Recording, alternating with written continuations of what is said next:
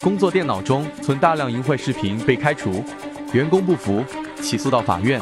法院认为，在公司电脑中放置淫秽视频或照片，有违职业道德和公序良俗，亦不符合用人单位为劳动者提供劳动条件之初衷。